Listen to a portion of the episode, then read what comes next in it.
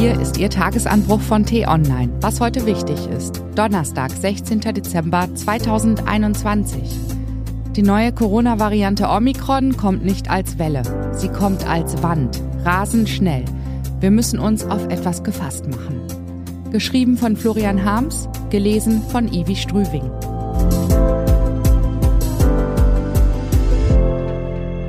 Bevor es losgeht, ein kurzer Spot.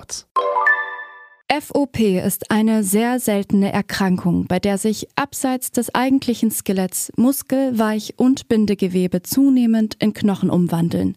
Mehr dazu im Podcast auf www.räume-zum-reden.eu. Das wird brutal.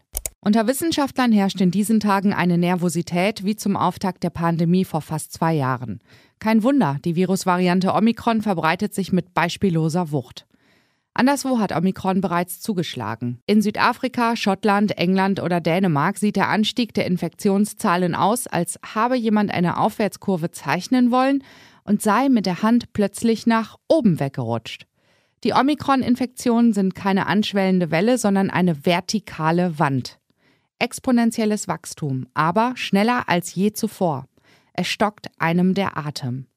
Noch nie zuvor hat eine ungewöhnliche Beobachtung im Labor so schnell einen weltweiten Katastrophenalarm ausgelöst.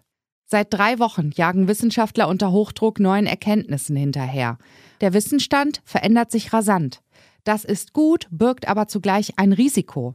Frühe, noch wenig gesicherte Erkenntnisse verankern sich trügerisch im kollektiven Bewusstsein.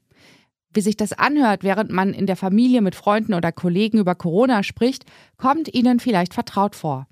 Omikron ist doch irgendwie harmloser, habe ich gehört. Oder? Soll jetzt ja schlimmer für die Kinder sein. Ja, es stimmt, das schwirrte alles so herum. Dass diese Feststellungen inzwischen ein paar Fußnoten bekommen haben, hat sich leider noch nicht überall herumgesprochen. An dieser Stelle ist es Zeit für etwas Erfreuliches. Aus Südafrika haben wir erfahren, dass seit Beginn des Omikron-Ausbruchs jüngere Kinder häufiger mit Covid im Krankenhaus behandelt werden. Das klingt nicht gut und sieht in der Statistik besorgniserregend aus. Aus den Kliniken ist aber noch etwas anderes zu hören, eine anekdotische Evidenz, also das, was die Ärzte berichten, ohne dass es statistisch erfasst wird. Ein erheblicher Teil der Kinder kommt demnach nicht wegen Corona ins Krankenhaus, sondern wegen anderer Malaisen und beim routinemäßigen Test fällt die Covid-Infektion nebenbei auf. Der Anstieg der Kinderhospitalisierungen mit Covid ist deshalb nicht unbedingt ein Zeichen größerer Gefahr für die Kleinen, sondern eher ein Signal, dass der Erreger draußen vor dem Hospital rasant grasiert. Die absolute Zahl der Covid-hospitalisierten Kinder ist trotz dieses Anstiegs gering. Also alles halb so schlimm? Auch diese Information erreicht uns aus Südafrika. Es gibt zwar unfassbar viele Infektionen, aber auf den Covid-Stationen geht es vergleichsweise undramatisch zu. Kurze Aufenthalte, weniger Menschen am Beatmungsgerät. Auch der Anteil der Infizierten, die ins Krankenhaus müssen, ist niedriger als bei Delta. Der Grund liegt im menschlichen Immunsystem. In den betroffenen Regionen Südafrikas haben die meisten Menschen bereits eine Covid-Infektion durchgemacht, mitunter auch zwei. Und obwohl es inzwischen sicher ist, dass Omikron sich an der Immunabwehr der Genesenen zunächst vorbeimogeln kann, reicht das in der Regel nicht für einen dramatischen Verlauf. Genesen oder geimpft hat man Omikron eine spürbare Abwehr entgegenzusetzen. Doch die Risiken sind gewachsen. Eine der größten Krankenversicherungen Südafrikas hat ihren Datenschatz durchforstet und ist zu dem Ergebnis gekommen, dass mit zwei Impfungen der Schutz vor schwerer Krankheit auf 70 Prozent zurückgegangen ist. Wirksamkeit bedeutet, einen ungeimpften erwartet nach der Infektion abhängig vom Alter mit einer gewissen Wahrscheinlichkeit das Krankenhaus. Aber für einen vergleichbaren Geimpften fällt dieses Risiko um 70 Prozent geringer aus.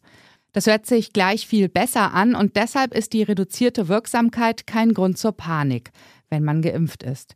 Aber zugegeben, der Schutz fiel vorher besser aus. Zum Glück lässt sich der Mangel beheben. Die dritte Spritze bringt die Sache wieder ins Lot. Eines allerdings kann selbst die dritte Impfdosis wahrscheinlich nicht aus der Welt schaffen. Omikron ist so ansteckend, dass die Welle der Infektionen mit Impfen allein nicht aufzuhalten sein wird. Auch Geimpfte werden sich massenhaft gegenseitig anstecken.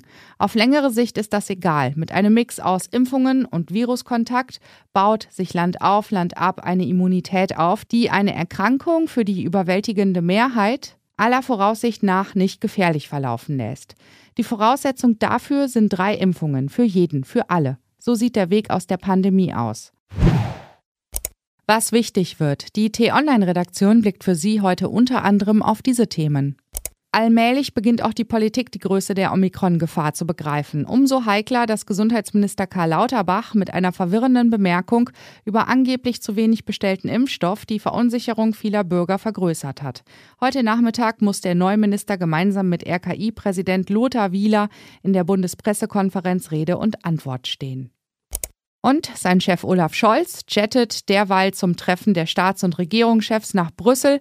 Auch da geht es neben den Dauerbrennern Energiepreise, Belarus und Russland vor allem um genau Omikron. Diese und andere Nachrichten, Analysen, Interviews und Kolumnen gibt's den ganzen Tag auf t-online.de. Das war der T-Online-Tagesanbruch vom 16. Dezember 2021, produziert vom Online-Radio- und Podcast-Anbieter Detektor FM. Immer um kurz nach sechs am Morgen zum Start in den Tag. Ich wünsche Ihnen einen frohen Tag. Ihr Florian Harms.